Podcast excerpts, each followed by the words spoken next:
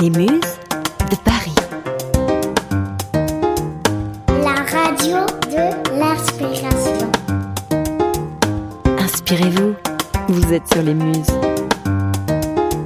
Muse de Paris.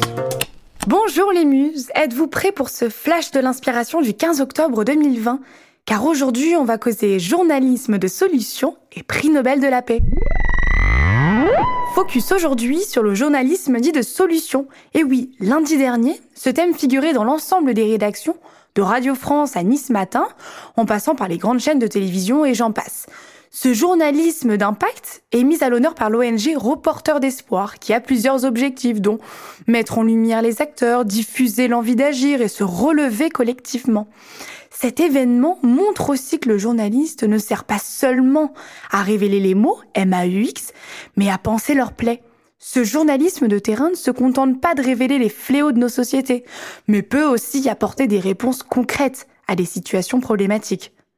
Et oui, face à la crise actuelle qui est multiforme, les journalistes peuvent proposer une médiation différente. Les 24 heures du journalisme de solution mettent en avant des initiatives qui peuvent rendre la vie meilleure. Et c'est ce que s'efforce de faire depuis trois ans maintenant le média de solution Marcel, installé dans la cité phocéenne. Ces journalistes, travaillant toujours pour des rédactions locales ou nationales, estiment ne pas mettre de sens dans le traitement de l'actualité générale. Et pour outrepasser cette spirale de l'information, ce média marseillais, à l'instar des Muses de Paris, donne des clés de compréhension aux lecteurs et tente d'impacter de manière positive dans le monde du travail, celui de la culture ou encore la société en général. Il s'agit bien ici de mettre l'humain au centre des sujets traités par la rédaction. Je vous invite bien sûr, si toutes ces thématiques vous intéressent, à jeter un coup d'œil sur le site www.reporterdespoir.org qui retranscrit l'ensemble des médias engagés pour cette cause.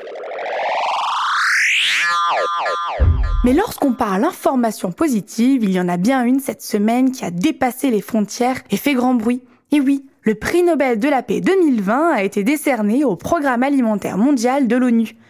Pourtant, rien ou très peu présentait ce lauréat, surprenant plus d'un. Les favoris étant plutôt l'OMS, Organisation mondiale pour la santé, ou la jeune figure environnementale Greta Thunberg, ou bien le mouvement Black Lives Matter. Il en reste que récompenser le PAM en 2020 reste un choix hautement pertinent, surtout dans ce contexte sanitaire avant de trouver le vaccin au Covid-19, la nourriture reste quand même, je cite, le meilleur antidote contre le chaos, déclarait la représentante du comité. Et la pandémie du coronavirus pourrait faire exploser le nombre de personnes au bord de la famine.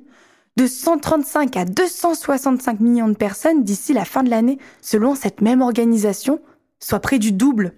L'organisme onusien a été remarqué pour ses interventions remarquables en zone de conflit, au Darfour d'abord, dans l'ouest du Soudan, où 4 millions de personnes sont dans le besoin total de nourriture et d'eau potable. On peut encore ajouter la crise syrienne, dans laquelle Daesh et le régime ont empêché le ravitaillement alimentaire de l'adversaire et de la population civile. Et dans cette même lignée, le PAM dénonce ceux qui utilisent la famine comme une arme de guerre. Mais comme souvent, dans les prix Nobel, il s'agit certes de récompenser les initiatives menées contre la faim dans le monde en l'occurrence, mais aussi d'alerter sur ces sujets et ainsi de poursuivre les efforts. C'est la fin de ce flash du jeudi 15 octobre. On se retrouve très prochainement pour une dose d'actualité hautement inspirante. En attendant, bien sûr, vous pouvez vous abonner à notre compte Instagram et nous rejoindre sur Facebook, Twitter et LinkedIn. À très vite.